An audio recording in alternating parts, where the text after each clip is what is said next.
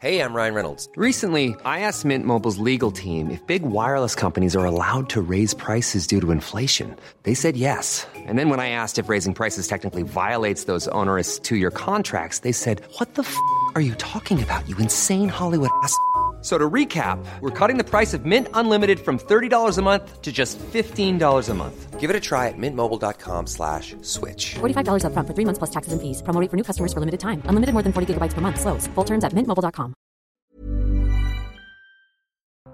Bonsoir à tous, Gilles William Golnadel, Louis Dragnel, Philippe Guibert et ce soir nous recevons Éric Zemmour. Bonjour. Bonjour. Nous allons avec vous faire un large tour de l'actualité, vous interroger évidemment sur euh, la situation au Proche-Orient, mais sur, euh, également sur la situation française. On va évidemment commencer par ce qui se passe en Israël. Euh, nous allons voir la déclaration de Mahmoud Abbas qui a déclaré ces dernières heures la guerre à Gaza est une guerre contre l'existence des Palestiniens, contre l'identité nationale palestinienne, l'identité de la terre et l'identité de ses habitants. Et puis Emmanuel Macron a pris la parole euh, aujourd'hui. Il est euh, en, en, Suisse et il a pris la parole pour euh, expliquer, justifier la position française, puisqu'il reçoit beaucoup de critiques actuellement, le président de la République. Je vous propose d'écouter Emmanuel Macron et vous allez pouvoir réagir. Vous avez fait état de critiques. Bon, ces critiques, si j'ai bien compris, viennent d'un côté et de l'autre, euh, ce qui montre que notre position doit être équilibrée. Euh, la position française, elle est claire. Elle est claire parce qu'elle s'inscrit aussi dans l'histoire qui est la nôtre. Elle s'inscrit dans la tradition française qui est à la fois d'avoir un engagement historique à l'égard d'Israël et de ne jamais transiger sur le droit d'Israël de vivre en paix et en sécurité dans la région. Et la France a aussi toujours soutenu les aspirations légitimes du peuple palestinien et continuera d'œuvrer pour une solution à deux États. Et je pense même que l'un et l'autre ne se contradisent pas ni ne s'équilibrent, mais sont la condition réciproque. Il n'y aura jamais de sécurité pour Israël s'il n'y a pas un débouché politique à la question palestinienne. Cette position, c'est celle que la France a toujours défendue, celle que président Mitterrand défendait à la Knesset en 1982, celle que j'ai défendue ces dernières années, y compris quand certains autres alliés parfois changeaient leur position, venant euh, changer la capitale qu'ils reconnaissaient pour Israël ou abandonnant euh, la défense des deux États. Jamais nous n'avons cédé à ces sirènes. Jamais. Éric Zemmour, je vous sais attentif à la position française dans l'histoire. Est-ce que vous diriez que Emmanuel Macron est dans la suite des présidents français de la Ve République? En l'écoutant, je songeais à nos vieille dissertation de sciences politiques dans lesquelles euh, il fallait absolument rentrer euh, tout en deux parties. Et je me disais que euh, ce qu'il venait de faire était une sorte d'exercice de style, ou, pour le dire autrement, comment rationaliser et faire rentrer dans la logique politique française, effectivement depuis 40 ans, des errements incompréhensibles si on ne tient pas compte, mais on va y revenir, de la situation intérieure française. Alors oui, en l'écoutant aujourd'hui, on peut dire que c'est la position traditionnelle de la France, celle que Dominique de Villepin a défendue hier soir euh, devant vous, qui est euh, effectivement celle où euh, on soutient le droit à l'existence d'Israël et où on dit qu'il n'y a pas d'autre solution que de la celle des deux États palestiniens. Mais en vérité, cette situation est complètement dépassée. C'est-à-dire qu'il faut bien comprendre que le général de Gaulle puis ses successeurs euh, ont élaboré euh, cette position française dans un cadre géopolitique qui n'a plus rien à voir avec ce que nous vivons aujourd'hui. C'était d'abord le cadre géopolitique de la guerre froide, et deuxièmement, c'était un affrontement de deux mouvements nationaux euh, l'un, euh, le sionisme hérité du mouvement des nationalités du XIXe siècle, hérité de la France, de l'Allemagne, de l'Italie, etc., etc. Et euh, comme l'explique très bien Kundera d'ailleurs, dans ces pays de l'Est, euh, toutes les petites nations ont voulu leur nation, euh, la tchèque, euh, la polonaise, etc. Et ça a fini, entre guillemets, par ces juifs d'Europe centrale qui voulaient aussi leur nation et qui ont retrouvé des juifs en Israël même, en Palestine même, comme on disait, qui eux aussi étaient touchés par ce mouvement nationaliste et ça a fait cette rencontre-là. Et en face, un mouvement palestinien qui s'est forgé en miroir avec ce mouvement nationaliste israélien sioniste.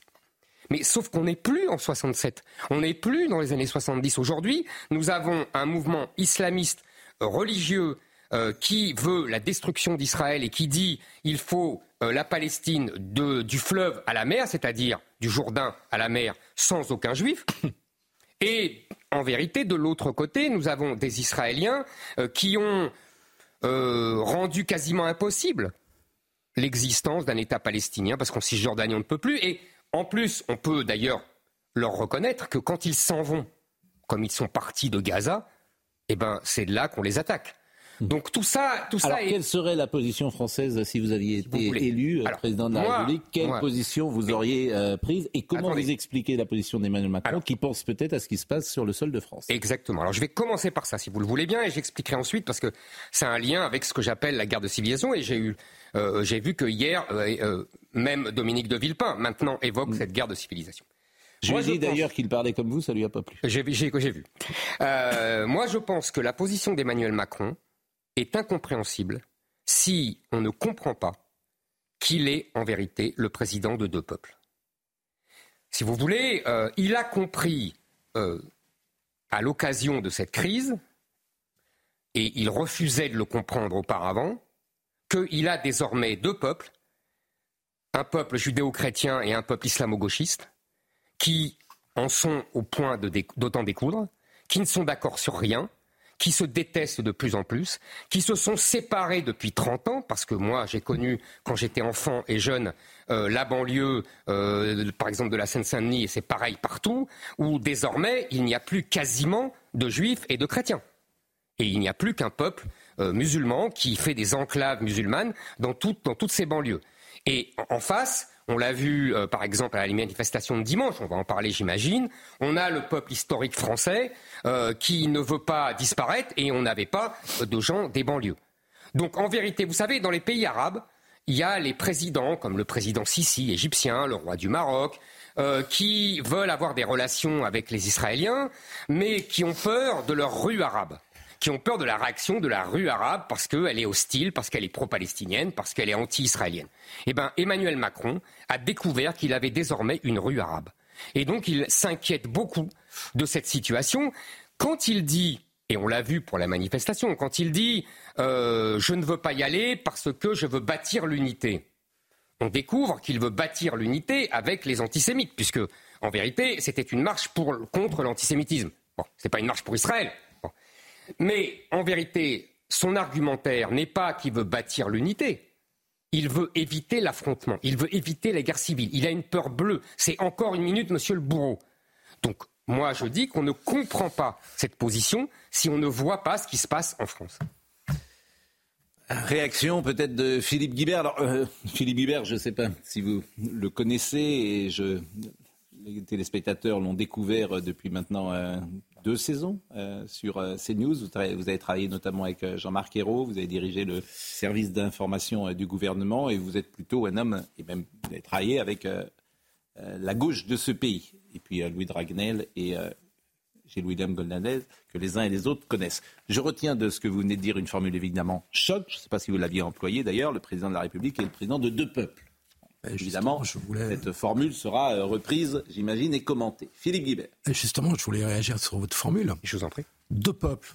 Euh, mais euh, ce que vous avez appelé le peuple islamo-gauchiste, c'est moins de 20% de la population. Vous avez, en admettant même votre distinction, vous dites qu'il est président de deux peuples, mais enfin, il y a un peuple qui est extrêmement majoritaire. Et puis, ce que vous appelez l'islamo-gauchiste, ça représente quoi dans le pays? Bah, cher monsieur, c'est simple. 69% des musulmans ont voté pour Jean-Luc Mélenchon au premier tour. De selon un sondage IFOP. Qui ont voté. Attendez, j'ai pas fini. 48% de ces musulmans se sont abstenus. Absolument. D'ailleurs, Jean-Luc Mélenchon espère bien qu'en 2027, avec tout ce qu'il a fait, ces gens-là ne s'abstiendront plus. C'est tout son calcul. Par ailleurs, vous savez, il y a un décalage générationnel. Le peuple majoritaire qu'on a vu à la manifestation, il a plus de 50 ans. Le peuple islamo-gauchiste, il a moins de 30 ans. Un tiers, un tiers des naissances en 2021 et de parents et au moins un parent immigré ou étranger. Un tiers, ça fait beaucoup. Et vous voyez bien qu'à partir du moment où on a ces proportions-là, où la dynamique démographique, on a à peu près, euh, les femmes françaises font 1,8 enfants par femme en moyenne. Euh, et là-dedans, vous devez compter des femmes maghrébines et africaines qui font plus de 3 enfants, voire 3,5 par femme. Bah, vous voyez la dynamique démographique. Dans 20 ans, on n'en parle plus de votre majorité.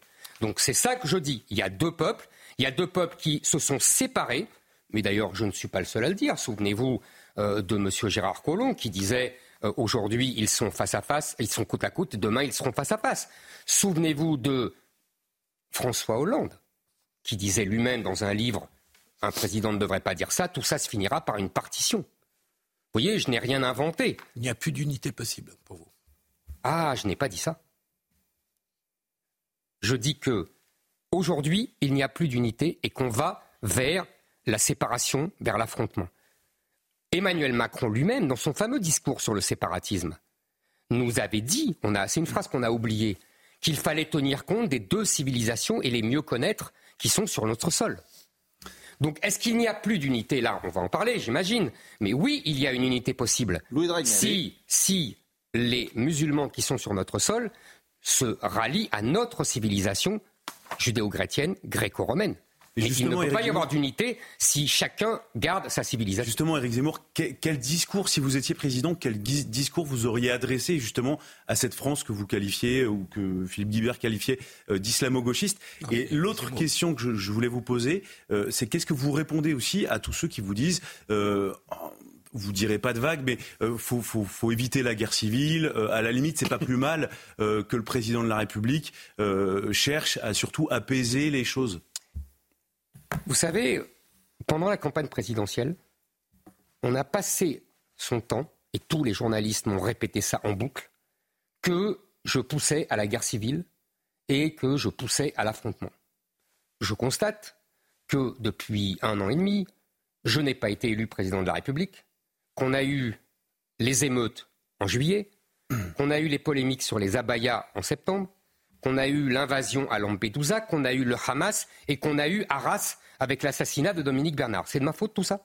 Pas du tout. Non, mais je, précise parce que pendant six mois, on a cessé de me le dire. Beaucoup de gens se posent la question quel discours on doit adresser, mais tous les politiques, je pense, se posent la question quel discours adresser euh, aux musulmans français pour essayer de les convaincre euh, de rallier euh, la France. Ou, la question corollaire, c'est est-ce que c'est fini, est-ce que c'est trop tard?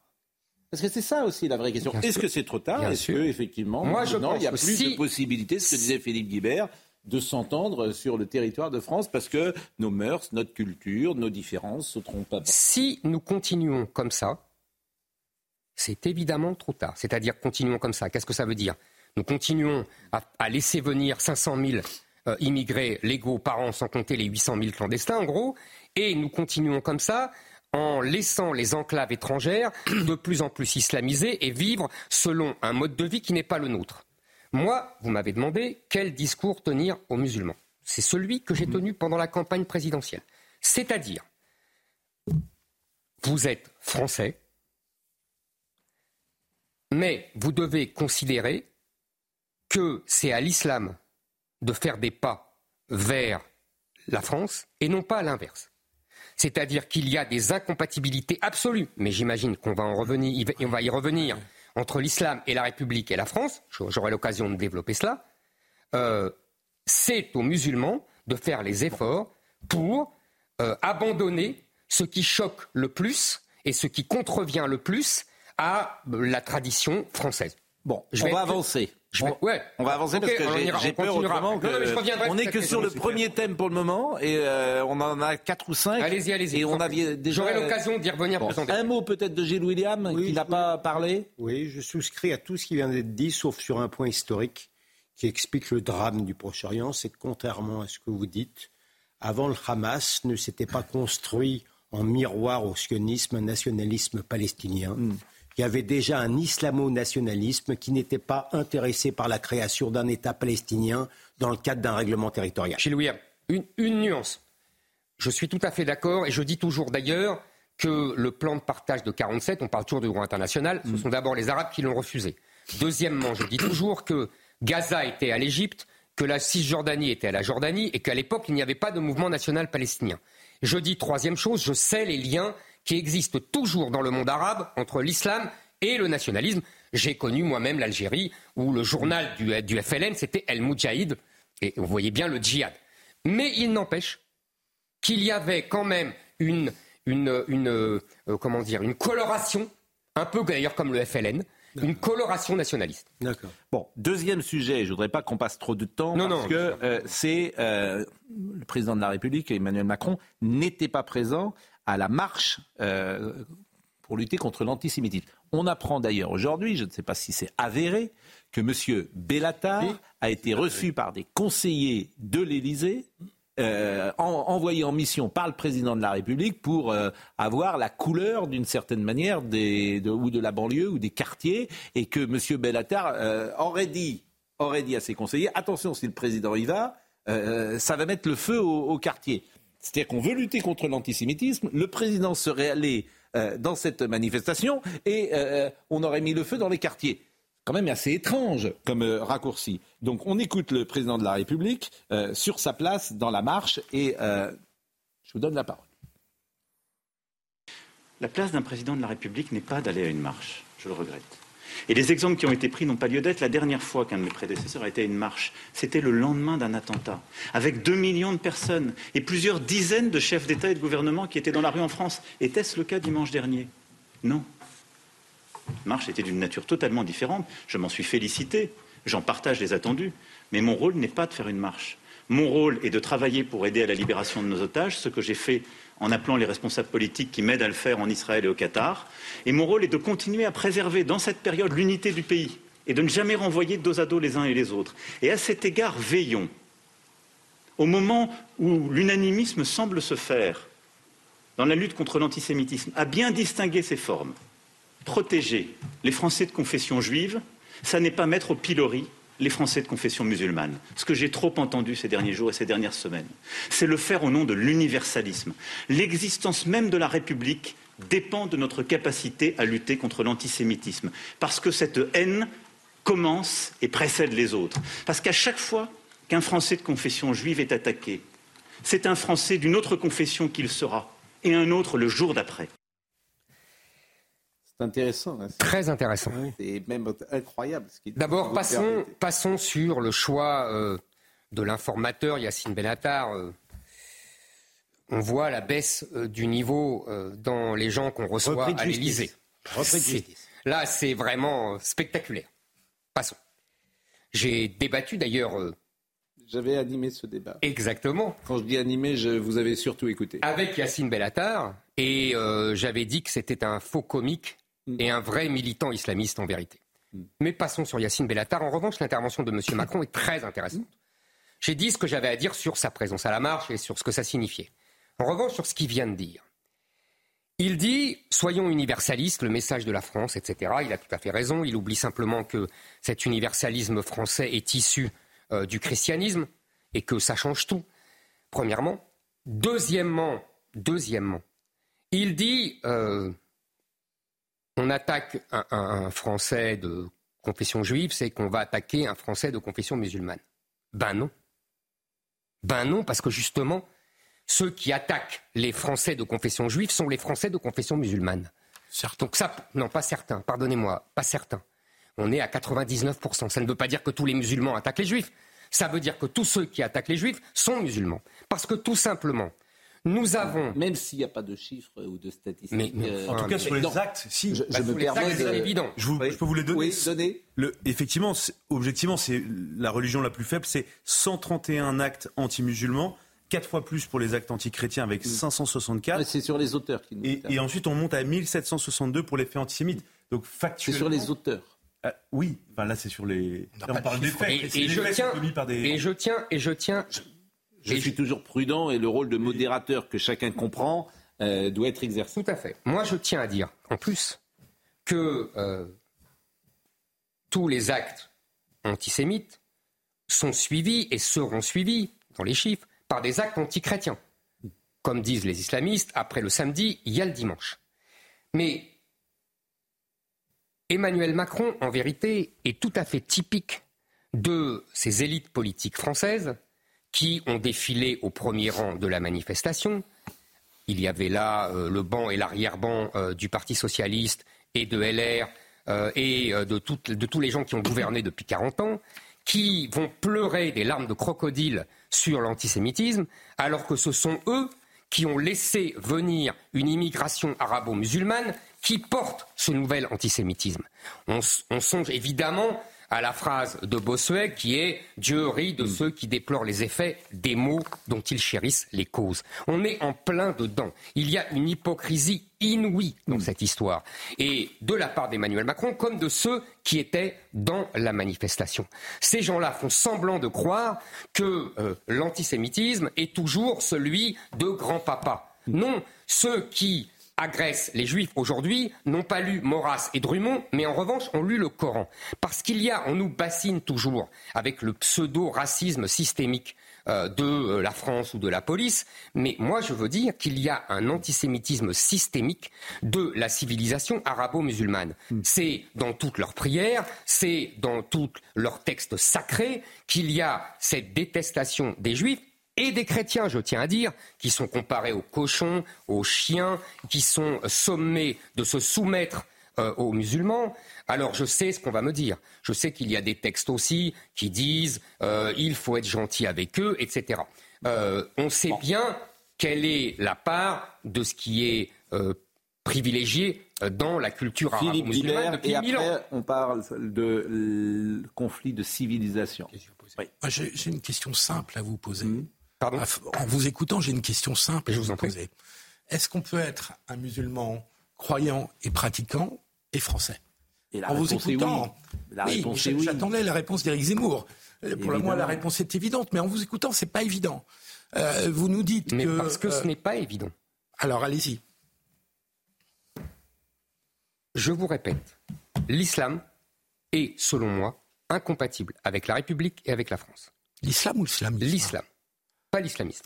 Mais je pense qu'on va en parler ensuite. Là, on précède un peu. Euh, Même si ce que vous dites est contredit par la réalité de ce ah. que nous voyons sur le terrain, à savoir des musulmans français qui vous diront le contraire et qui euh, se sentent parfaitement bien euh, intégrés. Je, nous en connaissons, vous en connaissez, et il n'y a pas et de j'en connais. Bah donc, Attendez, j'ai pas fini. J'ai pas fini. Laissez-moi développer. Vous allez voir que c'est très simple. Qu'est-ce que c'est que la France? C'est liberté, égalité, fraternité. Qu'est-ce que c'est que l'islam? C'est soumission, inégalité, inégalité entre les hommes et les femmes, inégalité entre les musulmans et les infidèles, et, fraternité, fraternité oui en islam, mais seulement avec les musulmans. Donc vous voyez, c'est une incompatibilité totale. Alors, en plus, dans l'islam, il y a deux choses fondamentales qui sont la charia, qui est un droit qui s'impose à tous, y compris le droit euh, séculier, et vous avez vu que dans les sondages, il y a de plus en plus de jeunes musulmans qui considèrent que la charia est plus importante que la loi de la République. Hmm. Et deuxièmement, il y a le djihad, dont on parle beaucoup, qui est une guerre sainte, qui est une conquête de territoire et hmm. qui est une guerre aux infidèles.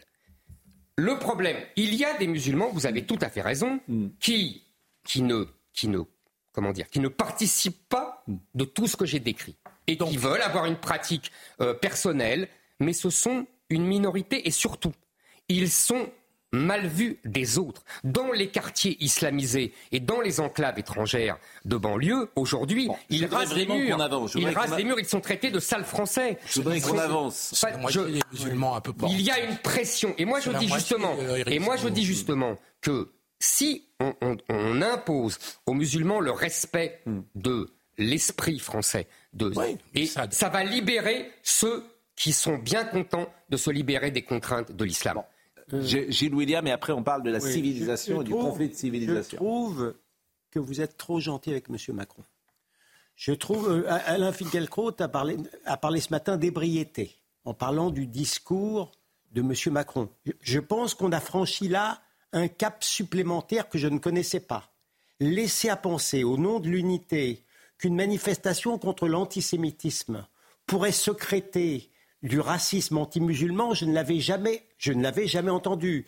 Critiquer Marine Le Pen, par exemple, quand elle défend Israël en laissant à penser qu'elle critiquerait les musulmans, je mets au défi M. Macron de sortir une déclaration de Marine Le Pen dans, elle, dans laquelle elle aurait, elle aurait critiqué les musulmans.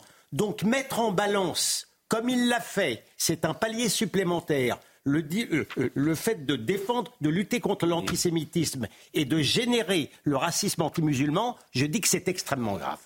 C'est extrêmement grave, mais c'est une réalité qu'on observe sur le terrain. Pardon? Ceux qui euh, défendent aujourd'hui Israël sont vécus par les musulmans de France Mais comme je vous ai pas parlé d'Israël, monsieur, monsieur Pro. La manifestation, c'était une manifestation extrêmement consensuelle où il n'était même pas question de dire vive Israël, c'était lutter contre Alors, l'antisémitisme. alors, non. je, alors, je vous dis, sur le terrain, il suffit de voir les réseaux sociaux, ceux qui défendent l'antisémitisme, ceux qui en clair défendent les juifs, sont perçus aujourd'hui par euh, certains de nos compatriotes musulmans comme euh, des Pascal, adversaires. Je suis désolé Pascal, de vous le dire. Il y a juste à lire Non, Twitter. Mais cher Pascal, il y a juste mais à cher lire Pascal, Twitter. c'est normal. Puisqu'il y a deux peuples qui s'affrontent et qui sont en gestation. Et qui, en plus, l'an- l'antisémitisme Mm. euh, est porté par euh, cette culture musulmane. Encore une fois, je ne dis pas par tous les musulmans. Mais euh, donc voilà, donc c'est évident. Voilà, moi, je reçois- Alors, qu'est-ce nous recevons des Donc, messages d'insultes. Macron, qui a laissé Bon, qu'il l'immigration, euh, euh, qu'est-ce qu'on fait. Qu'est-ce qu'on avec les, j'ai les dit- 6 millions de musulmans j'ai dit- qui sont en France, dont la plupart sont français? J'ai dit ce qu'on faisait. Si je suis votre raisonnement, c'est leur immigration. J'ai dit ce qu'on faisait. J'ai dit, il faut que les musulmans se détachent des, des, des partis de l'islam qui sont incompatibles avec la France. Il y en a qui le font. Donc pas J'en connais, j'en connais.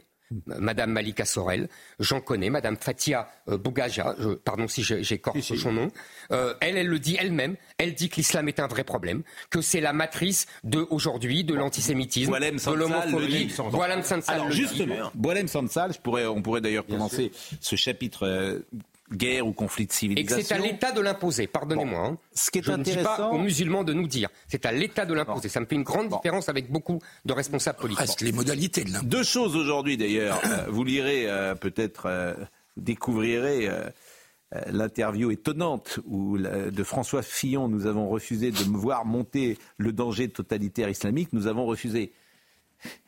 Tout le monde n'a pas refusé, c'est ça qui est drôle. C'est-à-dire que lui était au pouvoir, il a été quand même Premier ministre pendant cinq ans. Nous avons refusé. C'est lui qui le dit. D'autres le disaient depuis 10 ans, 20 ans, 30 ans. Et il lui dit, nous avons refusé. Non, moi, François Fillon, j'ai refusé. J'assume d'être aveugle sur ce sujet-là. C'est facile de dire nous tous. Non, pas nous tous. Il y a certains ne l'ont pas refusé. Mais aveuglés par notre arrogance, distraits par nos débats absurdes sur le wokisme ou la dégation des genres, omnubilés par une menace russe nous avons oublié l'essentiel, la progression continue de l'islamisme radical. Et il y a deux pages comme ça, mais tu te pinces en lisant François Fillon parce que c'est tout ce qu'on lui disait ou ce qu'il entendait et que manifestement il ne voulait Et pas qu'il faut entendre. reconnaître qu'elles Et- sont brillantes, ces deux pages. Bien sûr, mais, mais, je- mais elles sont brillantes. Non, non, mais il faut les reconnaître. Tardive, Elles sont intéressantes. tardive, mais brillantes. Exactement. Mais j'en- j'entends bien, mais je trouve ça euh, tellement extravagant. Et il dit la progression continue de l'islamisme radical du sud-est asiatique à l'Afrique occidentale, en passant par la Seine-Saint-Denis, Molenbeek et Birmingham. Et ça fait 20 ans. En fait, c'est le rapport Aubin. Aubin, Oui. 2003. Bon, parlons de Marine Le Pen et de la... Mais non, mais si Oui, oui, oui, nous sommes d'accord, Pascal. Ce que nous je sommes d'accord. suis fait, On peut remonter même plus loin. Ouais, hein, au moment de l'affaire de Creil et du foulard, il y a Bon. des gens qui ont écrit. Marine Le Pen. C'était plutôt de Marine gauche, Le Pen. Nous devons lutter contre l'idéologie islamiste. C'était dans le journal du dimanche. Il faut mener encore une fois une lutte sans merci. euh, en ne les confondant pas. Je le dis et je le redis de la manière la plus claire qui soit, les musulmans et les islamistes. Euh, c'est la raison pour laquelle je suis opposé à cette idée de guerre de civilisation. La guerre de civilisation, ça voudrait dire que de manière presque ontologique, les peuples judéo-chrétiens devraient se sentir en guerre contre les peuples musulmans. Je réfute cette vision. Elle est fausse, elle est erronée et je la crois dangereuse. Il n'y a aucune raison que ces musulmans ne viennent pas à nos côtés pour lutter contre cette idéologie totalitaire, comme cela se passe dans les pays musulmans tels que l'Égypte ou les Émirats arabes unis. C'est euh, un des désaccords profonds que j'ai avec Éric Zemmour, parce que je crois que c'est une vision qui est facile et erronée, souvent parce que c'est facile, c'est erroné. C'était dans le journal du dimanche et elle s'adressait à vous, euh, Éric Zemmour. Écoutez, moi, je vais vous dire, euh, je ne m'offusque pas de cette attaque et je pense que c'est un problème, une question de fond, et que c'est bien qu'elle l'aborde directement. J'aurais aimé l'aborder pendant la présidentielle en débattant avec elle, mais au moins elle l'aborde et je peux répondre. Donc je vous remercie de me permettre de répondre. D'abord, D'où vient cette idée de guerre de civilisation? Allons vite, très vite, vous inquiétez pas. Évidemment, on ne parle de guerre de civilisation que depuis à peu près 25 ans avec euh, le grand texte de M. Huntington, Samuel Huntington, un des plus grands esprits américains de la fin du XXe siècle, un grand universitaire, qui explique que les, les grandes civilisations d'aujourd'hui, c'est-à-dire la chinoise, l'hindoue, l'arabo-musulmane ou la turco-musulmane, comme on veut, l'occidentale et l'orthodoxe, héritière de Byzance et dirigée désormais par Moscou, euh, s'affrontent après euh, la fin de la guerre froide. Samuel Huntington lui-même repose en vérité son analyse sur un travail d'un des plus grands esprits du XXe siècle, le Britannique Arnold Toynbee, qui nous a appris à appréhender l'histoire au-delà des histoires nationales hein, dont on avait hérité de Michelet et tous les autres, par l'histoire des civilisations. Et de voir l'histoire du monde depuis 5000 ans comme l'affrontement de ces civilisations euh, que je viens de, que je viens de, désigner. Et donc, vous savez, M. Toynbee a mis 27 ans à écrire les douze volumes de son histoire. Donc, je pense qu'il aurait eu besoin de son humour tout britannique pour se moquer de l'arrogance d'une politicienne française qui vient balayer tout ça en deux lignes dans le JDD. Mais passons. Qu'est-ce qui s'est passé en vérité? Les civilisations se sont toujours affrontées et à partir du XVe siècle, du XVIe siècle, les Occidentaux ont percuté toutes les autres civilisations ont imposé leurs bateaux, leurs marins, Vasco de Gama, euh, euh, Christophe Colomb, etc., leurs militaires, leurs soldats, Napoléon en Égypte, leurs commerçants, leurs marchands, etc., etc.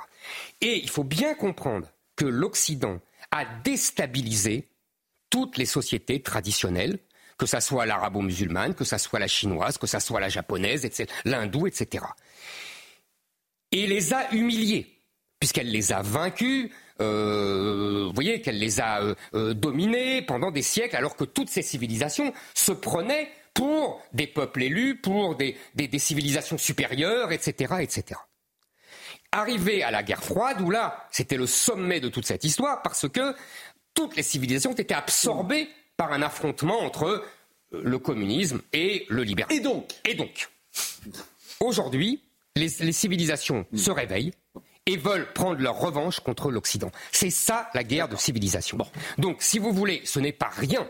Non, mais je, voulais prendre le temps de, développer cela parce que je ne veux pas balayer moi en deux phrases. Donc, la guerre de civilisation, c'est ça. Ça ne veut pas dire, ça ne veut pas dire qu'il n'y a plus de politique nationale, qu'il n'y a plus d'affrontement entre nations au sein des civilisations et en dehors. Ça ne veut pas dire qu'il ne peut pas y avoir. Mais ça se traduit comment? Sur notre sol C'est très simple. Ça se traduit d'abord dans la politique mondiale, avec des alliances qu'on appelle le Sud global, même si je déteste cette formule, contre l'Occident. Ça se traduit dans tous les continents, en particulier la civilisation islamique, qui pose problème à toutes les autres civilisations. La hindoue, il y a des conflits, la chinoise, les ouïghours, la russe, les tchétchènes, l'Afrique, le combat entre les chrétiens et les musulmans, et l'Europe.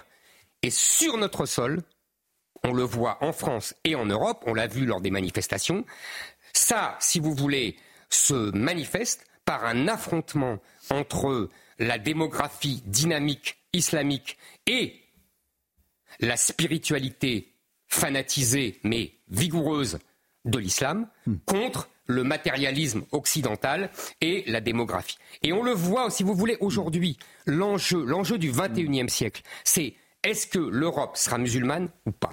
On le voit dans les manifestations à Berlin, à Londres, à Paris, et on voit ça. Mais Marine Le Pen, quand Marine Le Pen dit qu'elle n'y croit pas, ça ne m'étonne pas.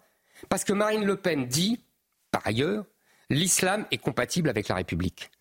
Moi, je dis exactement le contraire. Si l'islam est compatible avec la République, comme dit Marine Le Pen, il n'y a pas de raison de lutter contre l'islamisation. Moi, je lutte contre l'islamisation de notre pays et de l'Europe. La parole, forcément, euh, on peut vous interroger. Gilles William, j'ai l'impression que... Oui, non, mais au-delà de la brillante analyse historique... Merci.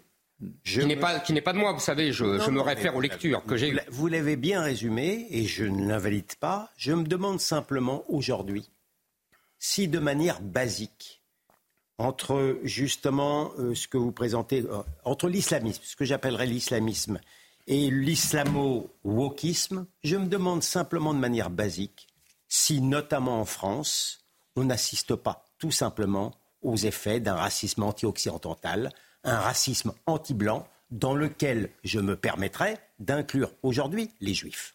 Mais, cher Gilles William Goldnadel, ce n'est pas incompatible. Je n'ai pas dit ça. Il y a. Ça s'exprime comme ça.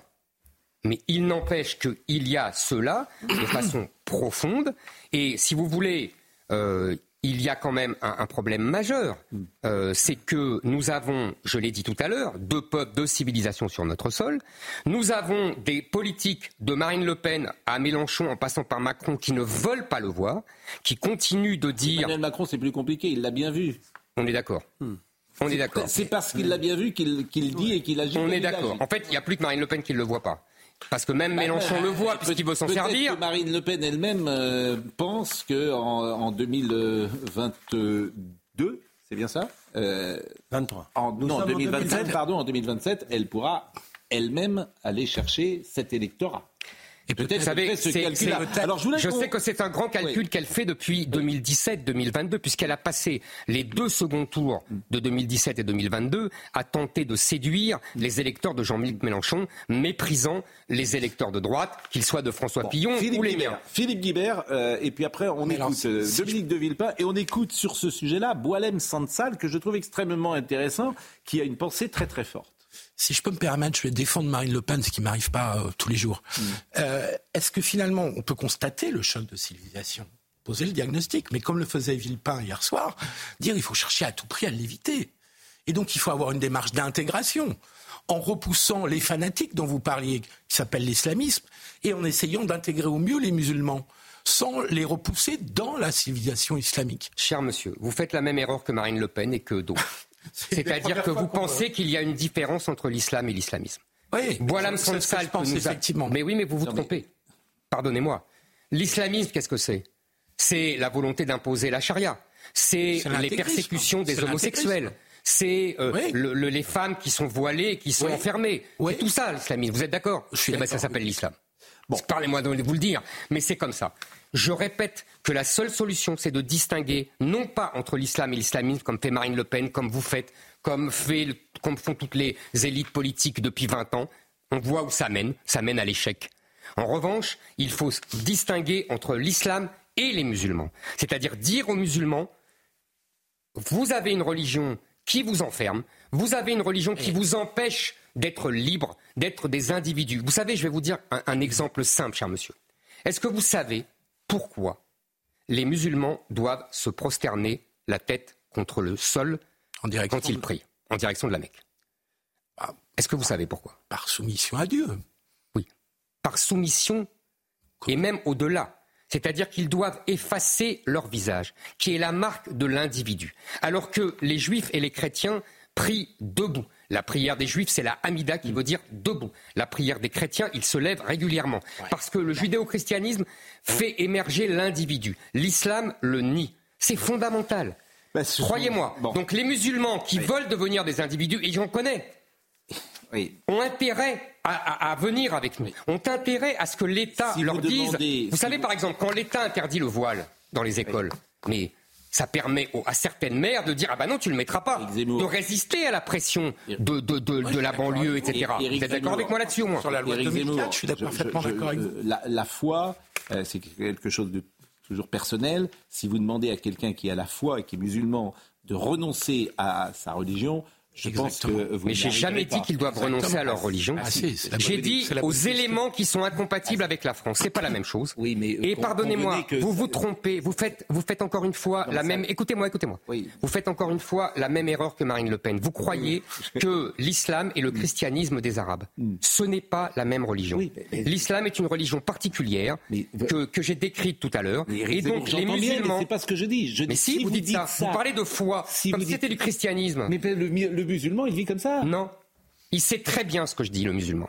Ah, eh moi, vous savez, moi, vous savez, mais... bon, en revanche, est-ce qu'on peut écouter euh, Dominique de Villepin sur ah. le choc de civilisation? Parce qu'hier, je me suis amusé. D'ailleurs, il n'était pas content. J'ai vu. Dit, mais vous dites la même chose qu'Éric Zemmour. Ah oui, mais euh, je ne propose pas les mêmes solutions. Mais d'une certaine manière, précisément dans cet extrait-là, il disait cela.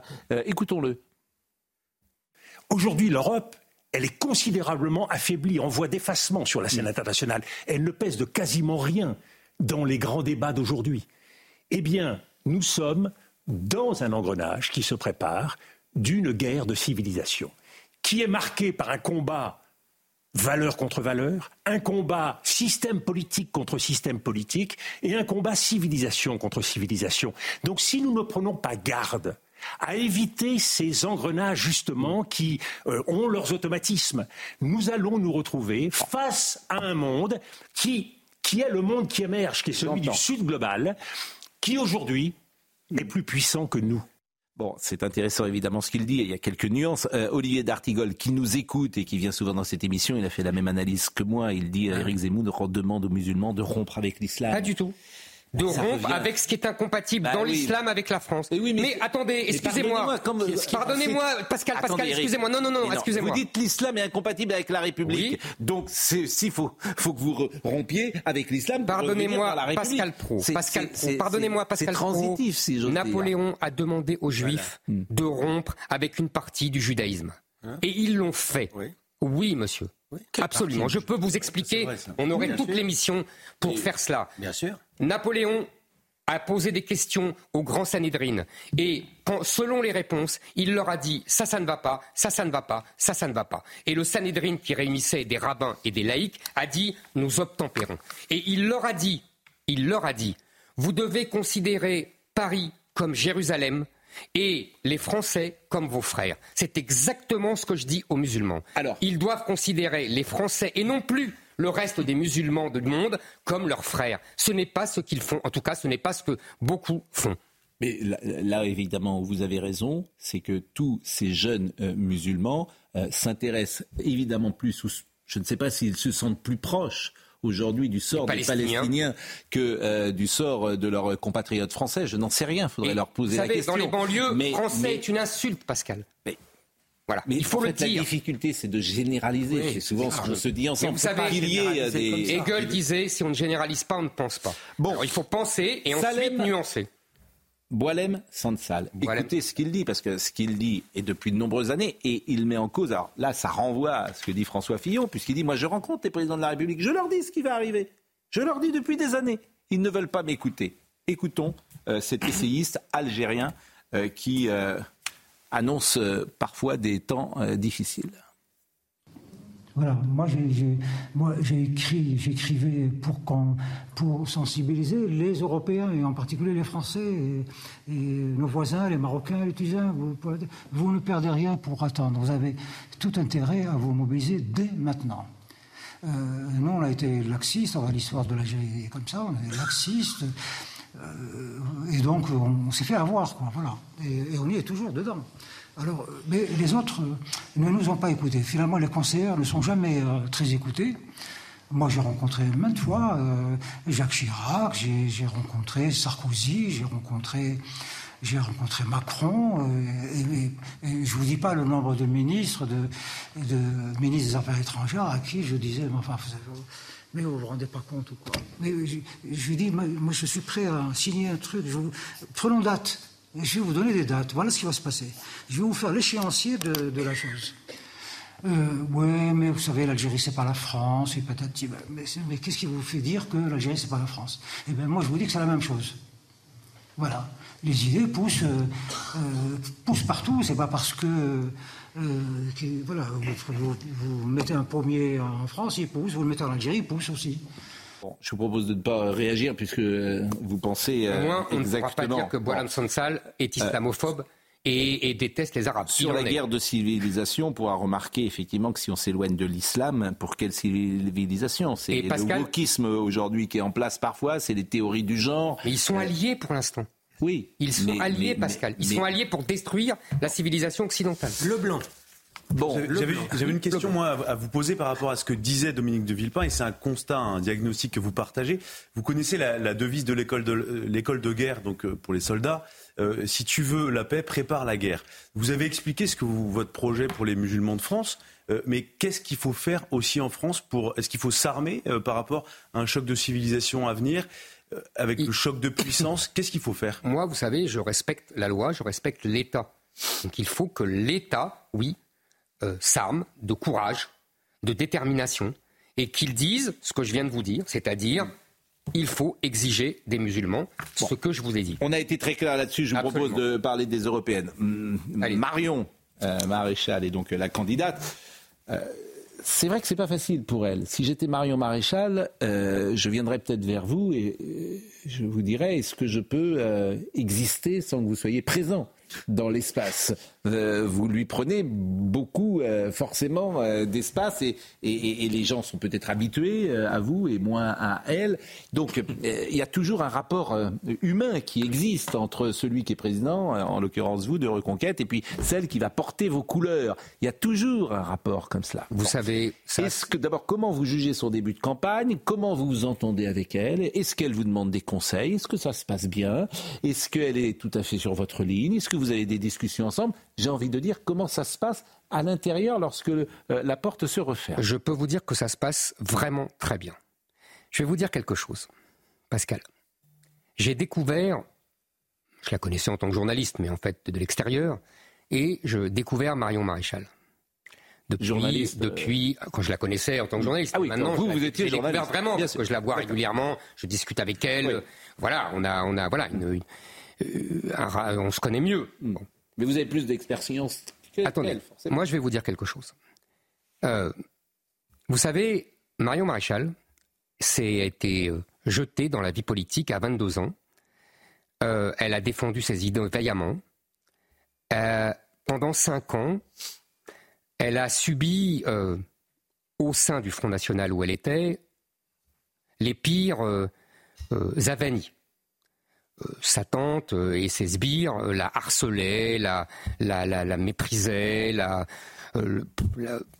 la, moquaient. Euh, tous ses amis étaient mis au placard ou virés. Donc, de guerre lasse, elle a quitté la politique en 2017. Elle est allée fonder une école. Elle a bien compris que la lutte culturelle était essentielle. Et puis, j'ai lancé ma campagne. Et là, elle a retrouvé en moi et en ma campagne toutes ses idées, toutes ses convictions.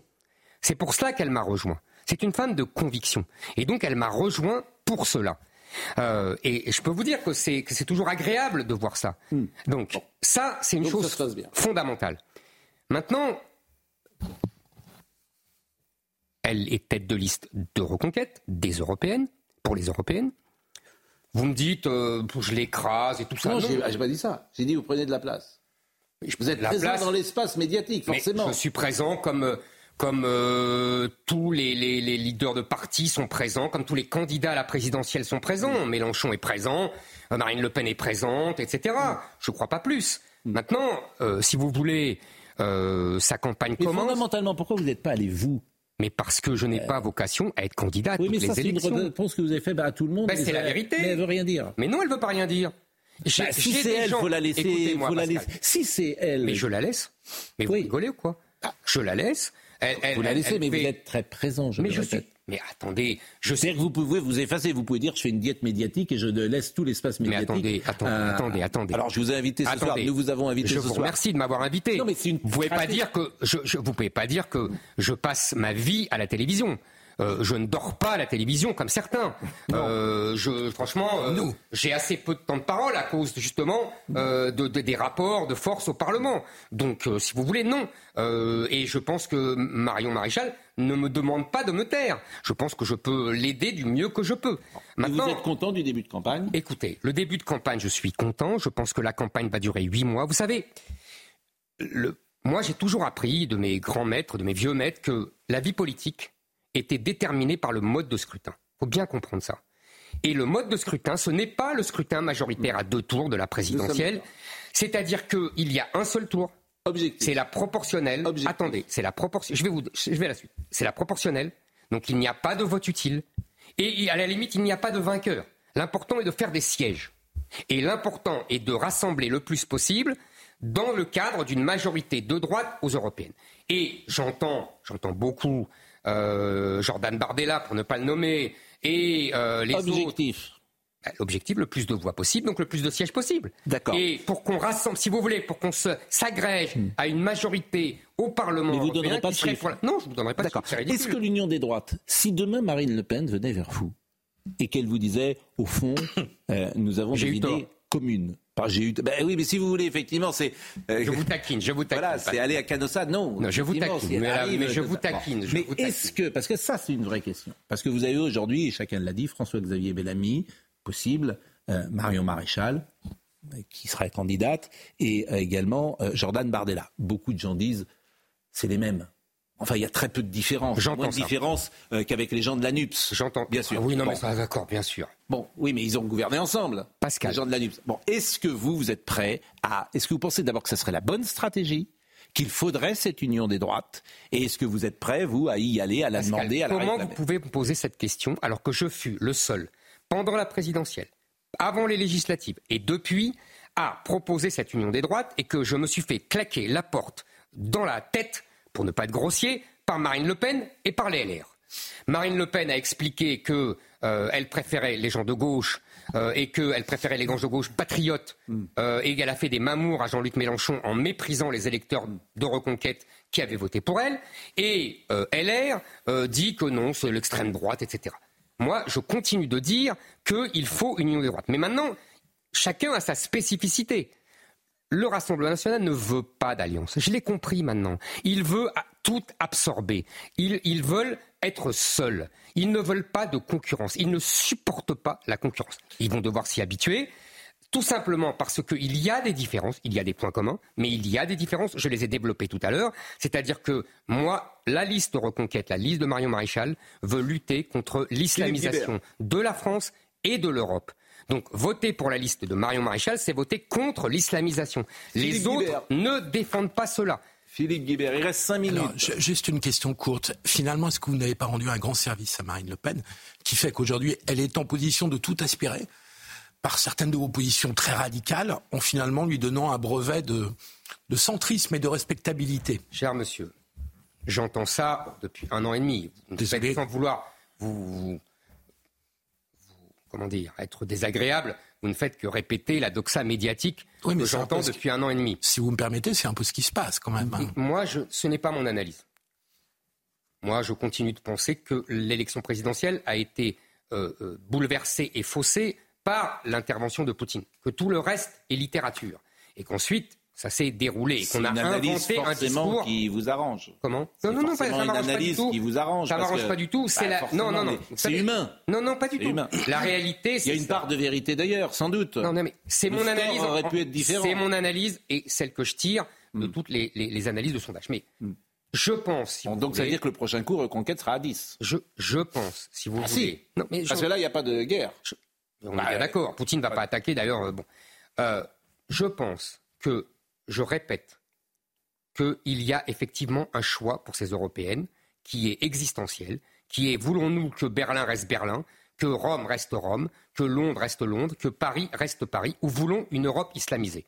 Seule la liste de reconquête lutte contre l'islamisation de l'Europe et de la France. Pas Marine Le Pen. Pas Marine Le Pen. Ah bah non. Marine Bon, Le Pen ça dit- serait intéressant de Marine voir Le Pen dit, les Il n'y a pas de guerre Bon. de civilisation. Et Marine Le Pen dit l'islam est compatible avec minutes. la République. Il reste 4 minutes. Euh, on me fait hum, intervention intéressante. Il y a beaucoup de gens évidemment qui commandent. J'aurais pu poser cette question parce qu'elle me paraît effectivement très euh, pertinente. C'est vrai, Éric Zemmour voulait sortir de la loi de 1905 et aboutir à un concordat avec les musulmans. Me dit un esprit. Napoléon avec Je- Voilà, me, Je me dit un très, très esprit. Ça serait effectivement l'idéal. Oui. Mais la loi de 1905 nous l'en empêche.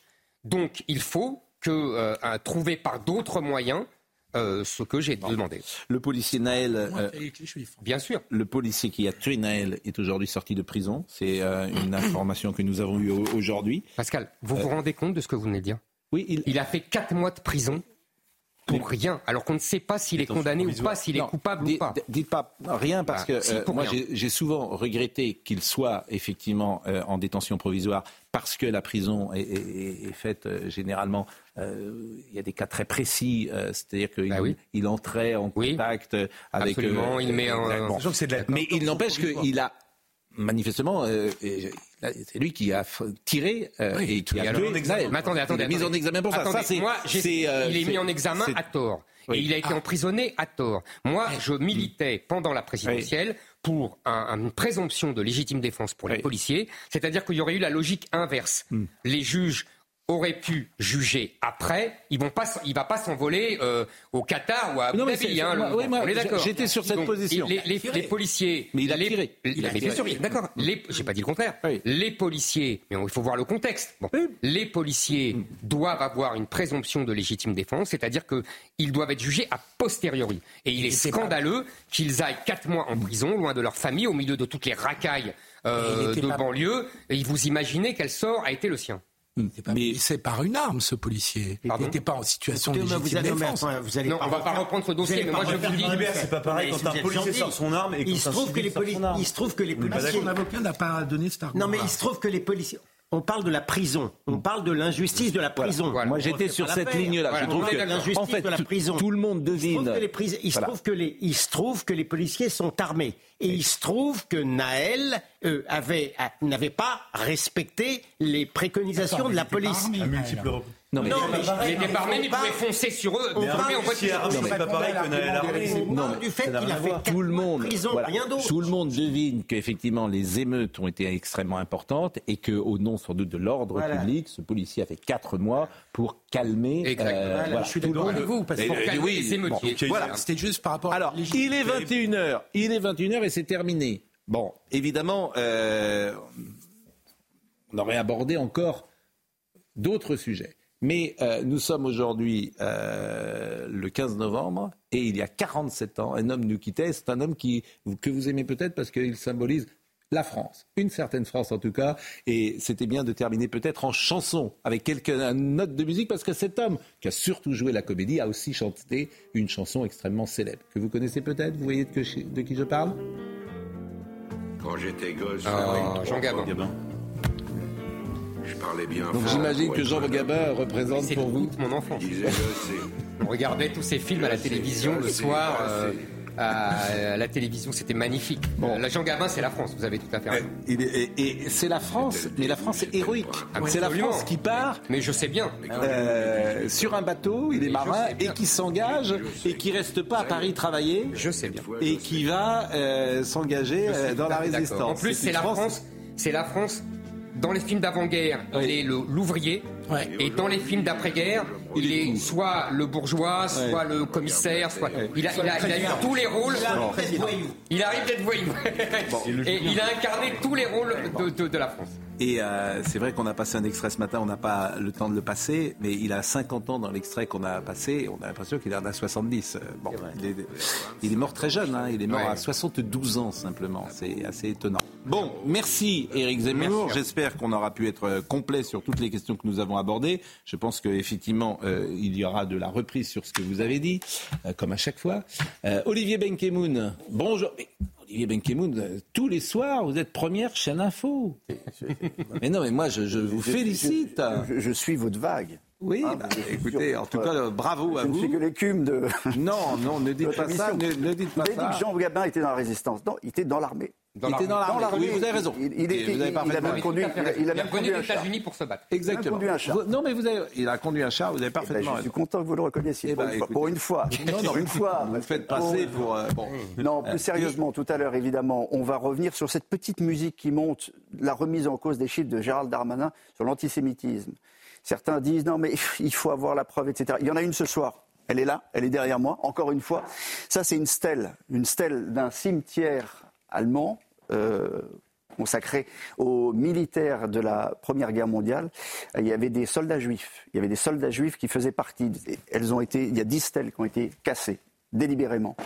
Elles étaient notées, il y avait des, étoiles de David, elles ont été cassées. Encore un acte antisémite, on va y revenir. Il y aura Joël Mergui du consistoire de, de Paris qui euh, sera à mes côtés, puis on va parler évidemment de la, bataille d'Al-Shifa, l'hôpital d'Al-Shifa évidemment, euh, dans laquelle il y a eu une incursion importante de l'armée israélienne. Merci euh, à Eric Zemmour d'avoir été présent avec nous. Merci d'avoir joué le jeu euh, ce soir, euh, d'interroger euh, Eric Zemmour. Arnold Cara était à la réalisation, David Tonnelly était à la vision. Merci à Anatole de Beaumont qui était au, au son. Merci à Benjamin No, euh, Robin Piette qui était là, Tancred de Guillotel. Toutes ces émissions sont à retrouver sur cnews.fr. En- À 22h, ce sera Julien Pasquet. Demain matin, Romain Desarbes. Et on se retrouve demain à 9h. Bonne soirée.